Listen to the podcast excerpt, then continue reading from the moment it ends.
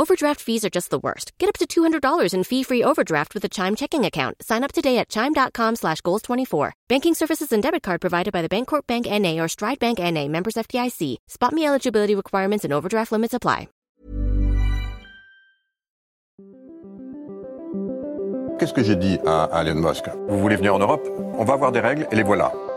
Il faut que nous ayons un cloud souverain. La tactique TikTok, opacité, addiction et ombre chinoise. Est-ce qu'on est en train de vivre une révolution? Moi, ce que je dis, c'est que la révolution a déjà eu. L'IA est déjà là, elle est déjà omniprésente absolument partout, et le monde ne s'est pas effondré. Signaux faibles, le podcast de siècle digital qui décode l'actualité du numérique.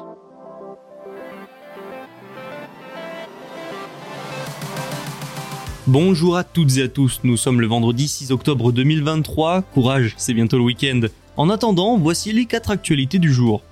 OpenAI se penche sur la conception de puces pour intelligence artificielle et ça pourrait passer par un rapprochement avec Nvidia.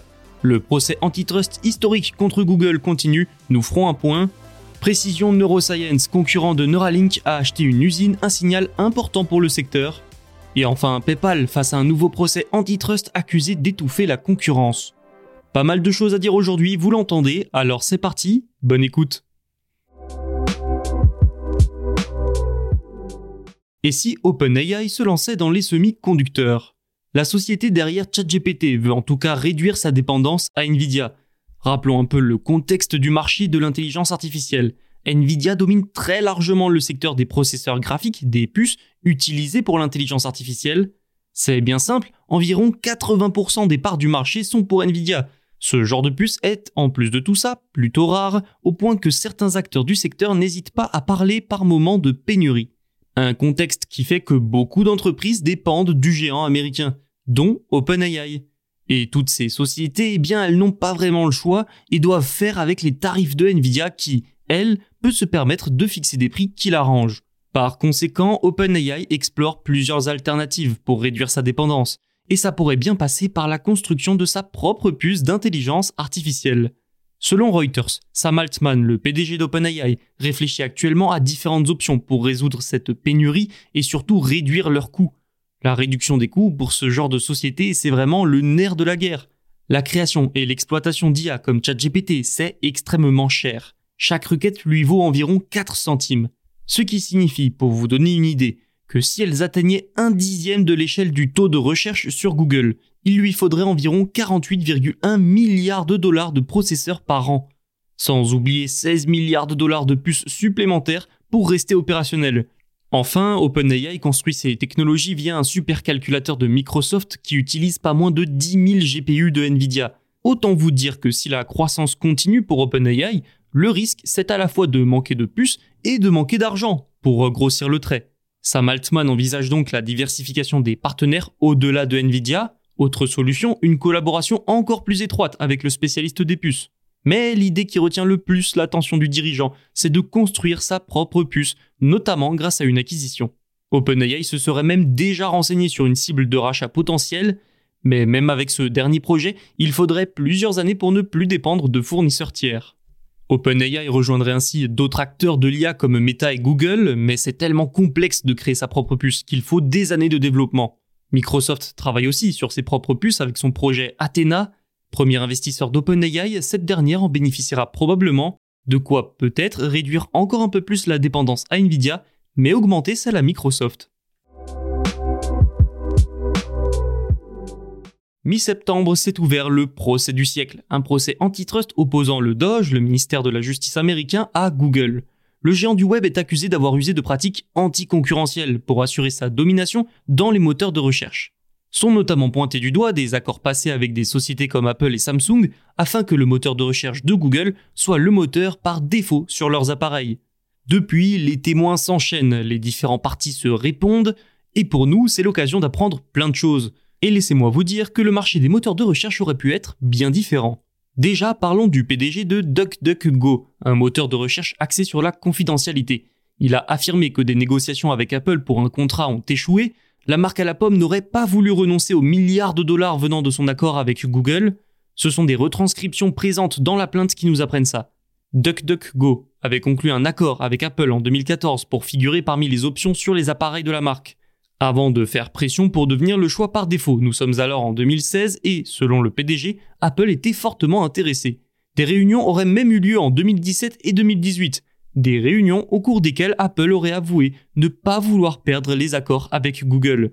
Apple, qui aurait d'ailleurs, nous apprend toujours le procès, voulu racheter Bing, ou du moins investir dedans, mais, encore une fois, l'accord avec Google aurait pu faire échouer cela. Enfin, des témoignages ont également révélé que Google aurait empêché Samsung d'élargir son offre. En fait, un ancien cadre de la société de capital risque de Samsung Electronics a proposé que le logiciel du développeur d'applications mobiles Branch Metrics soit installé dans les smartphones de Samsung, mais ça ne s'est pas fait, notamment à cause de pression de la part de Google selon son témoignage révélé jeudi. Pour rappel, Google détient environ 90% du marché de la recherche. Les accords auraient rapporté à Apple et à Samsung, entre autres, de 10 à 19 milliards de dollars. Le procès, lui, va durer des années. Il est donc trop tôt pour mesurer l'impact de ces premiers témoignages, mais si ces pratiques sont avérées, cela pourrait bien mettre sérieusement à mal la défense de Google. Connaissez-vous Précision Neuroscience? Il s'agit d'une start-up américaine spécialisée dans les implants cérébraux ou interface cerveau-ordinateur, abrégée BCI. C'est donc une rivale de la plus connue Neuralink d'Elon Musk. Toutefois, beaucoup de jeunes pousses sont bien plus avancés que Neuralink. Précision, elle, continue de progresser. Elle a annoncé jeudi le rachat d'une usine à Dallas. Elle lui servira pour la fabrication d'un composant central de son implant, l'interface corticale de couche 7, un réseau d'électrodes, de quoi booster le développement et faire un pas de plus vers une approbation réglementaire espérée pour 2024. La société a déjà commencé les tests sur des humains. Elle estime pouvoir dans le futur aider des personnes paralysées. Avoir sa propre usine, ça va lui faire gagner en rapidité, en efficacité et lui permettre d'améliorer plus rapidement ses produits. Le réseau d'électrodes de précision neuroscience est plus fin qu'un cheveu humain. Il est flexible, ce qui lui permet de reposer sur la surface du cerveau et de générer un rendu sur l'activité neuronale de qualité en temps réel. Ce qu'il faut retenir, c'est surtout que c'est un système moins invasif que celui de Neuralink. D'ailleurs, Neuralink a aussi l'avantage d'avoir internalisé son processus de fabrication. Petite anecdote, le fondateur de Precision a également cofondé Neuralink avec Elon Musk avant de quitter le navire en 2018. Mais revenons à l'usine rachetée par la startup. Nous avons déjà dit quels avantages ça va lui donner. Si on ne connaît pas le montant du rachat pour le moment, sachez que 11 personnes y travaillant seront conservées. Et grâce à elles, la production d'un composant peut être multipliée par 16. Enfin, notons que l'entreprise doit encore passer par plusieurs séries de tests avant de recevoir l'approbation de la Food and Drug Administration pour commercialiser sa technologie. Elle n'en reste pas moins en avance sur Neuralink. Nouveau procès pour PayPal. La société américaine fait l'objet d'un recours collectif par des consommateurs. Ils affirment que les règles et pratiques du géant de la technologie financière étouffent la concurrence comme Stripe et Shopify. Selon une enquête menée par leurs avocats, PayPal a soumis les consommateurs à des frais excessifs lors de leurs achats auprès de marchands en ligne acceptant PayPal ou Venmo. Le recours indique par ailleurs que les accords commerciaux de PayPal amènent les consommateurs à payer plus cher pour effectuer des achats. Ces accords sont obligatoires pour tout commerçant souhaitant accepter les paiements via PayPal sur sa plateforme. Mais soyons précis, les règles anti-orientation de PayPal empêchent les commerçants d'offrir des remises qui inciteront les consommateurs à utiliser d'autres options de paiement moins coûteuses. Un commerçant qui accepte PayPal ne peut ainsi pas proposer des avantages pour encourager les clients à opter pour des alternatives de paiement plus économiques. Ces mêmes commerçants ne sont pas non plus autorisés à informer les clients que d'autres méthodes de paiement existent. Ces règles anti-orientation de PayPal élimineraient ainsi tout avantage concurrentiel. De plus, ça empêche le commerçant de diminuer le coût de ses produits. Je cite les avocats, PayPal a généré des revenus totaux en 2022 dépassant les 27 milliards de dollars, la plupart provenant de ses frais. Toujours selon la plainte des consommateurs, plus de 400 millions de personnes possèdent un compte PayPal et plusieurs millions de sites e-commerce acceptent ce moyen de paiement. Ainsi, c'est pas moins de 41 millions de transactions qui sont traitées par PayPal chaque jour. La concurrence sur ce marché ne cesse de croître, cette affaire pourrait donc aller loin et avoir de grosses répercussions pour les acteurs du secteur. Merci pour votre écoute. N'hésitez pas à vous abonner pour ne manquer aucun épisode. Vous pouvez aussi nous laisser notes et commentaires. Tous les podcasts de Siècle Digital sont disponibles sur siècledigital.fr et les plateformes de streaming. À lundi.